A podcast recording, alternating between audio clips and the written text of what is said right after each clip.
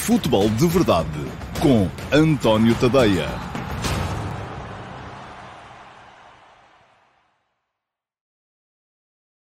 Olá, muito bom dia a todos. Eu sou o António Tadeia e este é o Futebol de Verdade de sexta-feira, dia 22 de janeiro de 2021. Um, uma edição uh, do Futebol de Verdade que uh, vai andar um bocadinho em torno uh, daquilo que vai ser naturalmente amanhã a final da Taça da Liga, um Sporting, Sporting Clube Braga, que repete aquele que foi o primeiro jogo da, da, do ano de 2021, em termos de futebol de top em, em Portugal.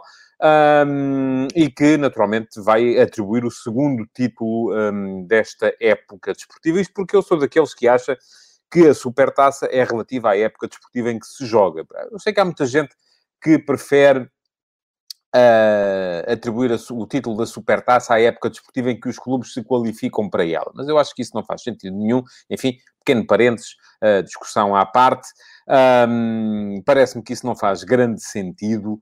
Eh, porque isso é o mesmo que dizer que uma equipe, por exemplo, que o Bayern de Munique foi campeão da Europa não de 19-20, mas sim de 18-19, porque foi em 18-19 que se qualificou para disputar a Liga dos Campeões. Portanto, aquilo que me parece a mim é que uh, o título da Supertaça que o Futebol Porto conquistou ao Benfica uh, no mês de dezembro uh, é relativo à época de 2020-21 e não à época de 19-20, só porque as equipas se apuraram para jogar aquela competição durante a época de 19-20.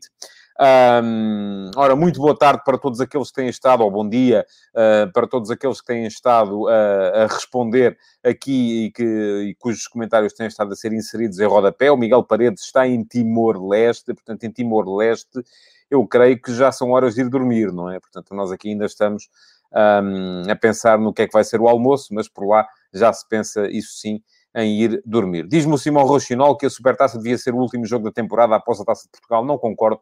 Um, não me parece que fosse uma boa, uma boa ideia. Acho que é uma excelente maneira de começar a época. Este ano não foi a abrir a temporada, uh, devia ser. Uh, mas uh, é um, o primeiro título, o primeiro troféu a ser atribuído na nova época. Portanto, 2021 ganhou a Supertaça o Porto. Ninguém vai conseguir fazer o pleno esta temporada, porque o Flóculo Porto, que ganhou a Supertaça, já não está na final da Taça da Liga e, portanto, dos quatro títulos desta época, o máximo que uma, qualquer das equipas pode ganhar são três, uh, porque já não há hipótese nenhuma ganhar os quatro. Bom, antes de entrar no jogo propriamente dito, uh, no, uh, naquilo que poderá vir a ser o Sporting, Sporting Clube Braga de amanhã, queria, porque quem me segue e quem me acompanha regularmente sabe que este é um tema que me fascina e, que, e do qual eu falo com muita regularidade, fazer aqui uma espécie de ponto da situação relativamente à, à Superliga Europeia. Uh, geralmente, sempre que as coisas começam a correr mal para os clubes espanhóis, porque parece que são eles que estão agora a liderar o comboio que parece querer levar a essa Superliga Europeia, geralmente quando as coisas começam a correr mal para Real Madrid ou Barcelona, aparecem notícias uh, relativas à possibilidade dessa Superliga Europeia aparecer. Eu acho que isso é uma forma também de uh, os spin doctors, os spinners das, das uh, que estão, que trabalham mais próximo com o Real Madrid, com o Futebol Clube Barcelona, de tentarem desviar a atenção da opinião pública para aquilo que interessa. Ora, o que é que interessava esta semana era perceber por que razão é que o Real Madrid não consegue eliminar o Alcoiano da, do terceiro escalão do futebol espanhol na Taça do Rei. Aliás, o Atlético de Madrid também já tinha caído da Taça do Rei aos pés do Cornelha. Um, portanto, tem sido uma Taça do Rei cheia de surpresas. O Barcelona mesmo um, viu-se aflito perante a mesma equipa do Cornelha e uh, só ganhou no prolongamento. Uh, mas uh, sempre que há ali algum, e o Real Madrid neste momento está num momento particularmente delicado de crise, porque está a ver o Atlético fugir na classificação, porque uh, não ganha jogos, as opções de Zinedine Zidane vão sendo cada vez mais contestadas, e aquilo que acontece é que saltou imediatamente cá para fora uh, que a, Superliga estava uh, aí a rebentar e estava mesmo aí a aparecer. Não vai acontecer. Um, já estou convencido que não vai acontecer. E eu também vou-vos dizer, eu, eu, que sou favorável à, à, à, ideia de uma Superliga, porque já o disse aqui várias vezes, embora muitos de vós possam achar que isso é uma maneira uh, de uh, excluir de vez os clubes dos países periféricos das grandes decisões do futebol europeu. Eu acho que se a coisa for bem feita, e quando digo bem feita, geralmente vai ter que ser, uh, ou eu acho que vai ter que ser feita no, na égide da, da, da UEFA, mas se a coisa for bem feita, pode ser a única forma de os clubes desses tais países periféricos poderem vir a, a partilhar os mercados onde há dinheiro a sério, porque enquanto as coisas estiverem como estão, Uh, nunca uma equipa de Portugal, da Holanda, enfim, houve aquele assumo do Ajax no outro dia, nunca uma equipa de Portugal, da Holanda, de, de um, até mesmo de França é complicado, mas uh, dos países que estão, da, da, da Rússia, um, vai poder ser campeão da Europa, porque não dá, porque basta ver, uma das razões que, o, que, que se aponta em Espanha neste momento uh, para que o Real Madrid esteja tão interessado assim em avançar com uma Superliga é que ganha cinco vezes mais em, em direitos televisivos uh, para jogar a Liga Espanhola do que para jogar a Liga dos Campeões. E, portanto, isso é um problema, como é natural, não é? Quer dizer, aquilo que eles acham em Espanha, e eu também acho, é que poderiam ganhar muito mais para jogar a Liga dos Campeões, se a Liga dos Campeões fosse organizada de maneira a que uh, houvesse mais confrontos entre grandes equipas. Uh, agora, também se pode dizer o seguinte, é que uma equipa portuguesa ganha seis ou sete vezes mais para jogar a Liga dos Campeões e não, e não vai ganhar a Liga dos Campeões do que para jogar a Liga Portuguesa.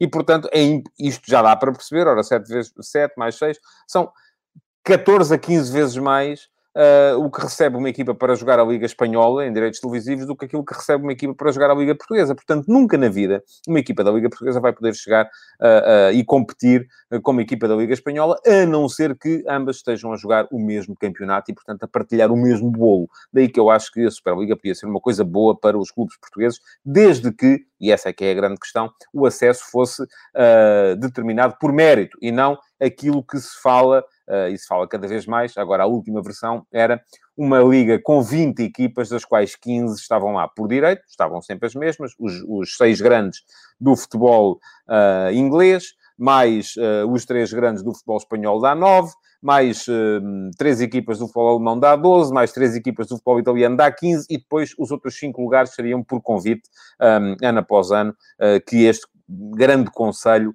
uh, poderia. Eu já lá vou ao comunicado da FIFA que o Diogo estava aqui a falar, um, ehm, que poderia todos os anos este conselho convidar cinco outras equipas. Ora bem, um, ehm, o que é que acontece? Contra, eu, a, a, a, respeito desta Superliga por convite, eu sou contra, naturalmente. Não quero cá nada disso e acho que não faz nenhum sentido. E, aliás, a UEFA e, a, aliás, a FIFA já veio ontem fazer um comunicado, acho que foi anteontem, uh, saiu nos jornais de ontem, fazer um comunicado um, a estipular que qualquer jogador que participasse uh, nesta competição rebelde estaria imediatamente afastado de qualquer competição que fosse organizada pela FIFA e pelas suas confederações.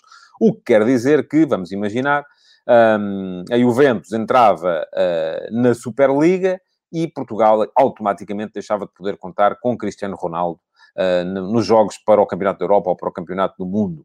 O Manchester City entrava na Superliga e imediatamente Portugal deixava de poder contar com o Bernardo Silva, com o João Cancelo, com o Rubem Dias, um, nos jogos para o Campeonato da Europa e para o Campeonato do Mundo, e por aí afora. Portanto, enfim, uh, vamos a ver, a base da Seleção Nacional, uh, muitos dos jogadores iriam estar em equipas que iam ser convidadas ou que estariam no tal Conselho Geral desta Superliga, e, portanto, isto acontece não só com a Seleção Portuguesa, como com todas as outras seleções. Ora bem, um, tenho algumas dúvidas que isto pudesse passar, se isto fosse contestado em Tribunal Europeu, um, porque creio que é altamente ilegal, e apesar de concordar com este bater de palmas que o Pedro Madureira aqui um, enuncia ou envia para a FIFA, uh, acho que a FIFA fez uma coisa boa, mas como é evidente, isto se fosse contestado em tribunal, chumbava, porque uh, não se pode proibir os jogadores de atuarem num campeonato do mundo ou num campeonato da Europa ao serviço das suas seleções com base em questões que são puramente comerciais. E, sobretudo, com base em questões que vêm a levantar aqui uma questão mais profunda, que é a do direito à concorrência. Porque a razão é que a UEFA tem que organizar uh, os campeonatos. Porque é que não pode ser, não pode aparecer uma empresa privada uh, a organizar esses campeonatos, não é? Pode acontecer, perfeitamente. Isto é um, é, é um, é um radicalizar e um traçar uma linha no chão um, da FIFA que a mim me parece importante, mas que vai conduzir ao mesmo que conduziu sempre.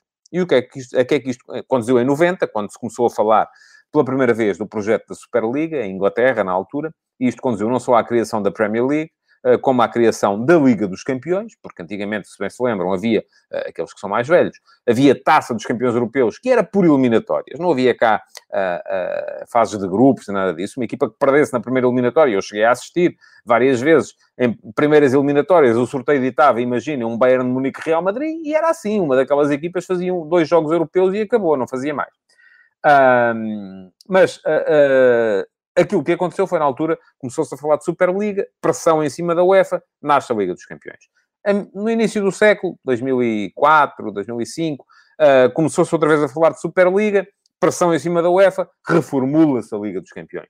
Uh, porque antigamente não entravam quatro equipas dos países mais poderosos uh, e por aí afora. Não é? Portanto, uh, não, não havia as facilidades que há neste momento. Agora, começa a falar-se outra vez em Superliga e aquilo que vamos ter muito brevemente, não, não acredito que seja na próxima época, mas será na outra a seguir, com certeza, é uma reformulação, mais uma, da Liga dos Campeões. E não vejo razão nenhuma para que isso não aconteça, uh, em que, uh, em vez de termos, imaginemos, os oito grupos de quatro equipas que temos neste momento, em que cada equipa faz seis jogos, passaremos a ter uma fase de grupo inicial com mais equipas em cada grupo, e hum, imaginemos, ou quatro grupos uh, de oito equipas, o que já garante mais jogos a todas as equipas, uh, ou então, até inclusive, há quem fale na possibilidade de se fazerem ali uh, dois grupos apenas de 16 equipas cada um, garantindo 15 jogos a cada equipa e garantindo mais confrontos entre os grandes, seguido depois de umas meias finais e de uma final, ou nos quartos de final, meias finais e final, na ponta final da época, até eventualmente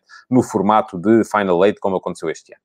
Uh, bom, eu acho que é isto que vai acontecer. Não resolve o problema, porque a pressão vai continuar, e, sobretudo, não resolve o nosso problema. Uh, o, e aqui eu penso muito como português, uh, e o nosso problema é uh, termos acesso ao bolo que, a que têm acesso os, os clubes de, de, Inglaterra, de Espanha, de, uh, da Alemanha e de Itália, sobretudo estes, uh, porque estes, para jogar os seus... Porque estes campeonatos trabalharam bem, porque têm grandes equipas, grandes jogadores, grande poder comercial, a partir desse momento tiveram grande capacidade para vender o seu produto em mercados emergentes, como o mercado chinês, o mercado indiano, e, portanto, é muito, por, é muito daí que vem o dinheiro de direitos televisivos da Premier League, uh, por exemplo, uh, porque toda a gente uh, no Extremo Oriente vê a Premier League, ninguém vê a Liga Portuguesa, como é evidente, não é? Portanto, logo aí à partida, o dinheiro vai para lá, não vem para cá, logo aí à partida também, aqueles clubes conseguem competir e os nossos não. Bom, uma questão que se coloca é, e perguntava-me aqui alguém, se vamos ter uh, Superliga em 2024. Não sei, admito que sim, não, não se vai chamar assim, vai ser a Liga dos Campeões, mas vamos ter com certeza uma reformulação da Liga dos Campeões para 2024 ou para 2025. Vai acontecer em breve, porque essa é a única maneira de toda a gente ficar satisfeita, porque ninguém também está para estar a perder muito tempo em tribunal. Eu já lhe disse, estou convencido que uh, se os clubes grandes resolvessem mesmo separar-se e dizer não, não, o que nós vamos fazer é isto, ponto final, não queremos cá saber uh, se, se, o que é que diz a FIFA, e se decidissem criar uma associação Uh, e avançar para o Tribunal Europeu contestar a proibição da FIFA, ganhavam, não tenho grandes dúvidas, não preciso ser especialista em termos legais para perceber que o direito à concorrência é um dos direitos mais um, inalienáveis uh, dentro da legislação europeia, portanto, mas de qualquer modo parece-me que eles não vão querer isso e podendo manter as coisas em paz, é isso que vão fazer e aquilo que vai acontecer com certeza é que a UEFA cede, os clubes cedem e vamos todos continuando uh, um, alegremente até à, à, à reformulação da Liga dos Campeões. O que é que isto vai fazer? vai fazer com que as datas sejam ainda menos, naturalmente. Porque uh, não estou a ver os campeonatos nacionais a reduzirem, uh, de, de, de, tamanho. Um, enfim, se calhar vão, vamos perder competições pelo caminho, e se calhar estas competições tipo Taça da Liga são daquelas que um, vão sair pelo caminho. Fala-me o Helder Fernandes na Conference League, vai começar brevemente, é já para o ano que vem.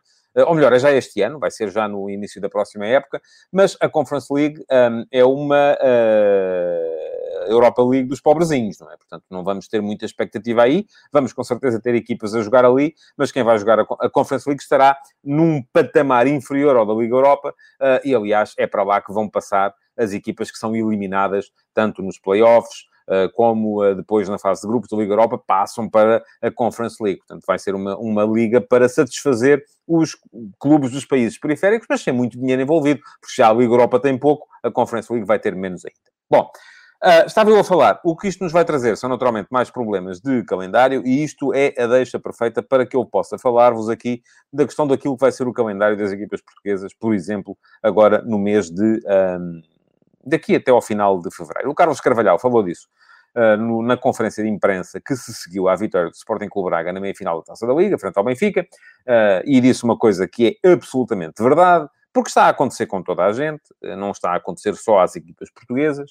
Uh, em todo o lado, as equipas que têm tantos jogos acabam por ter deslizes. Aquilo que aconteceu ao Braga, por exemplo, contra o Passo de Ferreira, o Braga perdeu por 2 a 0, vai acontecer com certeza mais vezes uh, agora um, durante os próximos tempos. Porque Uh, e agora vamos ter uh, uh, Benfica e Porto, por acaso, que são das equipas mais fustigadas, juntamente com o Braga, estando fora da, da Liga Europa, não vão ter jogo a meio um, da próxima semana, ou, ou, melhor, vão ter menos um jogo neste período, porque Sporting e Sporting Clube Braga jogam amanhã, na final da Liga Europa. Depois vão ter que jogar na terça-feira, portanto, 72 horas de recuperação e jogam outra vez, e vão jogar o seu uh, jogo da jornada que aí vem do Campeonato Português, que o Benfica e o Porto vão uh, jogar na segunda, porque não vão ter jogo neste fim de semana. Portanto, aqui vantagem, uh, mais recuperação, mais tempo para se prepararem para Benfica e Porto. Depois, vamos ter a tal jornada do próximo fim de semana, um, em que, uh, portanto, estamos aqui a falar da jornada de dia. Uh, ah, aliás, depois na, na, outra semana a seguir, ainda vamos ter um, ainda vamos ter um, uh, um jogo da Taça de Portugal, uh, que aí já não está o Sporting, vai o Sporting poder uh, repousar, mas no, no dia 28, portanto, estamos aqui a falar de quinta-feira, portanto, meio da semana que vem, vamos ter uh, Benfica, Foco do Porto e Sporting Clube Braga a jogarem para a Taça de Portugal. Sporting aí repousa, sendo que depois é o Benfica que vai ter problemas, porque no dia 1 de fevereiro vai haver derby em Lisboa. Portanto, aí vamos ter um Sporting Benfica e o Benfica aí apresentar-se-á com menos tempo de uh, recuperação para jogar o derby contra o Sporting. Mas depois vai ser assim: vamos ter jornada da Liga no dia 3. Vamos ter jornada da Liga no dia 7, portanto, marcada para meio da semana. Vamos ter depois, um, no fim de semana seguinte, a segunda mão das meias finais da Taça de Portugal, ou eventualmente, as meias, perdão, a primeira mão das meias finais da Taça de Portugal, e tanto Benfica como do Porto, como uh, uh, Sporting Clube Braga podem estar presentes. Vamos ter a dia 14 mais uma jornada da Liga. Vamos ter a dia 18 Benfica, Porto e Braga na Liga Europa. Uh, os jogos da primeira mão dos 16 aves de final. Vamos ter a dia 21 mais uma jornada da Liga. Vamos ter a dia 25, segunda mão, 16 aves de final da Liga Europa. E vamos ter a dia 28 mais uma jornada da Liga. E depois vamos ter, nos dias, uh, entre os dias 2 e 4 de março, a segunda mão das meias finais da Taça de Portugal. Bom, é evidente que Benfica, Porto e, e Sporting Clube Braga ainda não estão nas meias finais da Taça, vão ter ainda que enfrentar os quartos de final precisamente agora na, na, na, no próximo, uh, a meio da próxima semana, mas uh, se isso acontecer, vamos ter aqui mesmo um mês e meio uh, de elevadíssimo, elevadíssima exigência. O Sporting tem agora aqui alguma exigência até ao final deste mês de janeiro, porque vai ter depois, vai ter agora a final da Taça da Liga, e tem depois jornadas a meio da semana, mas daí para a frente volta a ter mais tempo para preparar os seus jogos, porque já não está na Taça de Portugal e já não está também na Liga Europa, enquanto os seus três rivais na luta pelo título estão nas, em todas as competições. Portanto, vai ser um período particularmente complicado para uh, o Benfica, para o um, Futebol Clube do Porto e para o Sporting Clube Braga, uh, um período mais ligeiro para o Sporting, que, no entanto, tem agora também um período complicado e já se percebeu, por exemplo, na eliminação da taça contra o Marítimo, que isso custa. Bom, vamos então entrar na, no jogo de uh, amanhã. Uh, então, um uh, Sporting, Sporting Clube Braga. Foi bom o jogo de, de campeonato em Alvalade. Um, vimos na altura um Sporting Clube Braga mais forte em termos até criativos. O Braga está muito bem organizado, muito bem consolidado, está a fazer um excelente trabalho o Carlos Carvalhal. não me canso aqui de elogiar a organização uh, tática desta equipa do Sporting Clube Braga, uh, porque o sistema, ehm, que é um sistema que está a começar a vingar também um bocadinho por toda a Europa, que é o de ter um falso central. Um, ehm, já se falou aqui muito, muitas vezes, de falsos pontas de lança, agora fala-se de falsos centrais. E o que é que é o falso central? É precisamente aquilo que o Sporting Clube Braga faz com o uh, Sequeira. O Braga joga, não, não, se percebe sempre muito bem se joga com três centrais ou com uh, dois. Uh, porquê? Porque o central do lado esquerdo, que é o Sequeira, uh, geralmente, quando a equipa recupera a bola, assume o papel de lateral. Uh, e a equipa, e isso, uh, mas não tem o mesmo comportamento que tem o Jogaio do outro lado. O Jogaio do outro lado tem um comportamento que é um bocadinho um misto do comportamento do Sequeira e do comportamento do Galeno no lado esquerdo da equipa do Braga. Portanto, o Braga, a partir do momento em que recupera a bola, desdobra o Sequeira como lateral e solta o Galeno como extremo, um, concentra muitos jogadores do lado esquerdo do seu, do seu do, do campo, uh, chama muita gente do adversário para aquele lado esquerdo e depois uh, conta com médios que são uh, particularmente ágeis na circulação para colocar a bola do outro lado com rapidez, onde geralmente o Ricardo Horta e o Jogai beneficiam de algum espaço para poderem criar. Portanto, o Braga já foi assim no jogo uh, em Alvalade contra o Sporting. Na altura até teve alguma superioridade em termos criativos, mas não teve, acabou por perder o jogo 2 a 0, porque não teve aquilo a que se chama eficácia, mas que, uh, no meu ponto de vista, uh, não é só sorte. Atenção. Um, aquilo, que, aquilo que estamos a assistir na equipa do Sporting este ano, sobretudo com Pedro Gonçalves, uh, que eu acho que tem um efeito no Sporting um bocadinho semelhante àquele que teve, por exemplo, o Jonas no Benfica do primeiro ano do Rio Vitória, é que este Sporting não precisa de criar muito para fazer golos. E não é sorte, é uh, elevadíssima capacidade dos jogadores da frente, nomeadamente do Pedro Gonçalves, uh, para superarem uh, largamente aquilo que são os golos expectáveis face àquilo que são os golos marcados. Um, o Sporting é uma equipa que está também bem organizada, que vai ter neste jogo, com certeza, já a possibilidade de recuperar pelo menos o Nuno Mendes. Não sei se Esporar vai ser titular, será mais complicado. Uh, Nuno Mendes, que já está, uh, portanto, está estando fora da plataforma de infectados por, por Covid, porque a coisa se resolveu, um, provavelmente já poderá, poderá jogar. E é de tal maneira superior a qualquer outra opção que o Sporting tem para a posição da ala esquerda, que acredito que possa aparecer no 11. Um, mas, uh, uh, de resto, é uma equipa que está também ela bem organizada. Reage um bocadinho com alguma dificuldade, sobretudo desde que um, me parece que o Porro baixou um bocadinho de rendimento nos últimos jogos. A equipa está a sair pior pela direita. Não sei se tem a ver só com o Porro ou com a ausência do Neto. Enfim, não me parece que o Neto seja um uh, central particularmente que, um, importante em termos de, de, construção. Mas a verdade é que desde que o Neto saiu, a dinâmica entre o Porro e o central do seu lado não tem sido tão boa e a equipa tem mais dificuldades a sair por ali. Uh, e isso, naturalmente, depois também vem prejudicar a forma como a equipa entra na segunda fase de construção e a forma como a equipa consegue, dessa forma também, entrar em zonas de criação, porque não tem sido tão perigoso o Sporting nos últimos jogos, desde, nomeadamente, e isso tem a ver, nomeadamente, com a altura em que o uh, Neto saiu da equipa. Enfim, é, é quase um efeito dominó, não me parece que seja claramente uma questão uh, de uh, Neto ser um jogador particularmente forte em termos de criação, mas admito que Porro ehm, já estivesse rotinado a jogar com o Neto ali e que se lhe seja diferente ehm, jogar, porque jogou uma vez com o Quaresma, depois outra agora com o Gonçalo Inácio, foi adaptado ao lado direito, precisamente porque o Quaresma não deu a saída de bola que a equipa precisaria no jogo contra o Rio Ave e, portanto, as coisas são naturalmente diferentes. Muita atenção para o duelo a meio campo vai ser com certeza um duelo um, complicado. Uh, porque de um lado Palhinha e João Mário, acredito que João Mário será titular na mesma, do outro lado Almusrati uh, e Castro. Uh, Castro não esteve no jogo de Alvalade, aliás, tal como o Braga em Alvalade não teve os seus centrais uh, titulares.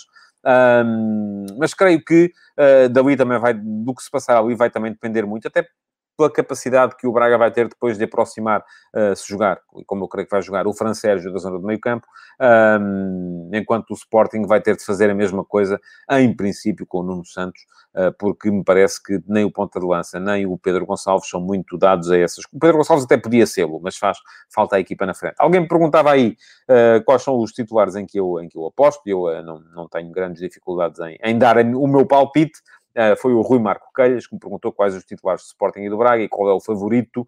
Uh, favorito, eu digo-lhe que é 50-50. E é, e será. Aliás, basta ver, um, o Sporting está à frente na Liga, tem 9 pontos de avanço sobre, sobre o Braga, portanto, à partida, um, a lógica é mandar-me a dizer-lhe que o Sporting tem a equipa mais, mais forte, mas Uh, atenção, porque muito do, da superioridade do Sporting teve a ver também com o facto da equipa ter tido mais tranquilidade para, para preparar os seus jogos, em, em, em, contraste com o, jogo, o Braga, que fez seis jogos de Liga Europa na fase mais complicada do campeonato, em que os jogadores já acusariam algum, algum desgaste. Um, e por outro lado, também é preciso reparar que o Braga, uh, dos últimos 10 jogos que fez contra outros grandes, e aqui incluo uh, Sporting, mas também Porto e Benfica, ganhou 8. Um, só perdeu dois, perdeu contra o Benfica em 2020 uma vez uh, e perdeu contra o Sporting já em 2021 recentemente. O Porto ganhou sempre. Uh, desde, 2000, desde que começou uh, o ano de 2020. E ao Benfica, atenção, ganhou as últimas três vezes. Portanto, não estamos aqui a falar de uma equipa que vai entrar ali à espera de ver o que é que, o que, é que pode acontecer. Bom, alguém pedia, pedia-me o Rui Marco Calhas também, os titulares, eu vou dar aqui o meu palpite. Um, acho que o Sporting vai aparecer naturalmente com o Adan na, na, na baliza. a linha de três atrás... Um, pressupondo eu que Neto ainda não está em condições, uh, poderá perfeitamente uh, ser formada pelo Gonçalo Inácio Coates e Fedal, uh, com o Porro à direita e com o ehm, Nuno Mendes, que creio que vai regressar à esquerda. Não havendo Nuno Mendes, acredito muito mais em Nuno Santos como ala esquerdo do que em Antunes ou em uh, uh, Borja, até, ou, ou, em Plata, até porque uh, a passagem do Nuno Mendes para a ala esquerda, perdão, do Nuno Santos para a ala esquerda, permitiria a, titularidade do Giovanni. Alguém me perguntava aqui também se o Giovanni podia ser ou não titular neste, neste jogo. Depois, Meio campo, seguramente com Palhinha. Eu acredito que será com João Mário também, apesar da boa resposta que o Mateus Nunes deu no jogo, quando entrou no jogo contra o Futebol do Porto diz o Jonas Nunes que se o João Mário fizesse a diferença não tinha voltado ao Sporting. Eu acho que faz. No jogo com o Porto não fez, sobretudo porque, atenção, o Sporting estava a jogar muito direto na frente e esse não é o tipo de jogo para o, para o João Mário. O João Mário é um jogador que precisa de futebol mais trabalhado. Um, se o Sporting voltar a jogar a bater bola na frente uh, em direção a um ponto de lança que ainda por cima não tem, um, como fez no jogo com o Porto, aí uh, é natural que em vez de jogar o João Mário possa jogar o Mateus Nunes, que pode ser um jogador mais forte no ataque às segundas bolas. Depois, na frente, uh, enfim, sem dúvida nenhuma, Pedro Gonçalves, sem dúvida também Nuno Santos, a não ser que apareça como uh, ala esquerdo, e o outro jogador, enfim, pode ser Giovanni, pode ser Tiago Tomás, poderá já ser Esporar, embora eu tenha dúvida que apareça, que apareça o Esporar. Um, acho que depois do... Uh, do Jovan ter uh, feito o que fez contra o Porto é uma possibilidade a ser tida em conta, embora me pareça também que o Jovan rende muito mais a jogar a partir da esquerda do que a jogar como ponta de lança no meio. Uh, e a questão aí é quem é que apareceria no meio. Ora, no final do jogo contra o Porto, o Sporting apareceu uh, diferente. Em vez de aparecer em 3-4-2-1, apareceu em 3-4-1-2, isto é, com o Pedro Gonçalves ao meio e com o Jovan de um lado e o Plata do outro. Uh, mais um para um, mais descaramento, mais a possibilidade de uh, criação uh, individual, menos jogo coletivo. não sei se vai ser assim neste, neste jogo, mas muito francamente, se é para ter o Jovan um, a fatigar-se a jogar como ponta de lança, acho que faz, ele é mais útil à equipa a entrar uh, eventualmente depois mais tarde para jogar sobre a esquerda e a começar no banco, até porque grande parte dos gols que ele marcou no Sporting uh, foram como suplente utilizado. É um jogador que aparece muito bem vindo, vindo do banco nas partidas, sobretudo nas partidas mais, mais importantes. Uh, embora admita também que Tiago Tomás possa estar cansado porque com a ausência de Esporar foi chamado repetidamente a ser utilizado ali.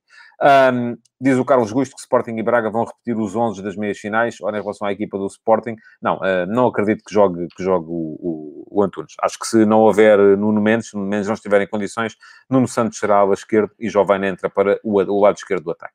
Quanto ao Braga, Mateus na baliza, sem dúvida nenhuma. Também acredito que possam repetir os uh, três de trás uh, Tormena, David Carmo e Sequeira, uh, embora Bruno Viana seja sempre uma hipótese a ter em conta, ele desapareceu do 11 do Braga muito, muito recentemente, Jogaio à direita, Galeno uh, à esquerda, com a tal, o tal desdobramento que já vos falei há bocado, acredito também que o Braga queira manter a zona de meio campo mais forte, jogando com Almusrati e Castro, embora também seja uma possibilidade a passagem do Fran Sérgio para aquela zona e a entrada de um avançado suplementar, porque à frente está fixo, sem dúvida nenhuma, o uh, Ricardo Horta, porque é, do meu ponto de vista, o jogador mais importante desta equipa. Um, depois, uh, se Fran Sérgio jogar à frente, uh, jogará com Paulinho e jogará o uh, Almusrati no meio campo. Se Fran Sérgio passar para o meio campo, o meio campo será Castro, Almusrati, uh, perdão, Castro, Fran Sérgio, entrando com certeza o Yuri Medeiros para a frente. E sim, acredito que Paulinho possa vir a ser titular nesta, nesta partida. volta outra vez a jogar eh, contra o Sporting, apesar das vozes de mercado que dizem que ele estará cada vez mais próximo de poder mudar-se para, para Alvalade. Não sei se tem a ver exclusivamente uh, com uh, o facto das equipas irem jogar, Uh, se tem, não me parece que seja uma coisa particularmente saudável. Bom, vamos todos ver o jogo. Não se esqueçam, amanhã há Q&A, portanto, as perguntas que não foram respondidas ainda, tanto desta semana como da anterior, poderão ser respondidas no Q&A amanhã, que desta semana ainda vem antes do jogo. A semana passada é que não houve, porque os jogos iam ser na sexta-feira à noite e, portanto, já não faria muito sentido estar a responder a perguntas que estariam já naturalmente desatualizadas. Uh, queria pedir-vos que uh, colocassem o vosso like, continuassem a deixar perguntas, têm ainda um par de horas uh, até à gravação do Q&A da manhã, e que partilhassem esta edição do Futebol de Verdade para que os vossos amigos também possam vê-las. Muito obrigado por terem estado aí desse lado e até amanhã. Futebol de Verdade, em direto de segunda a sexta-feira, às 12h30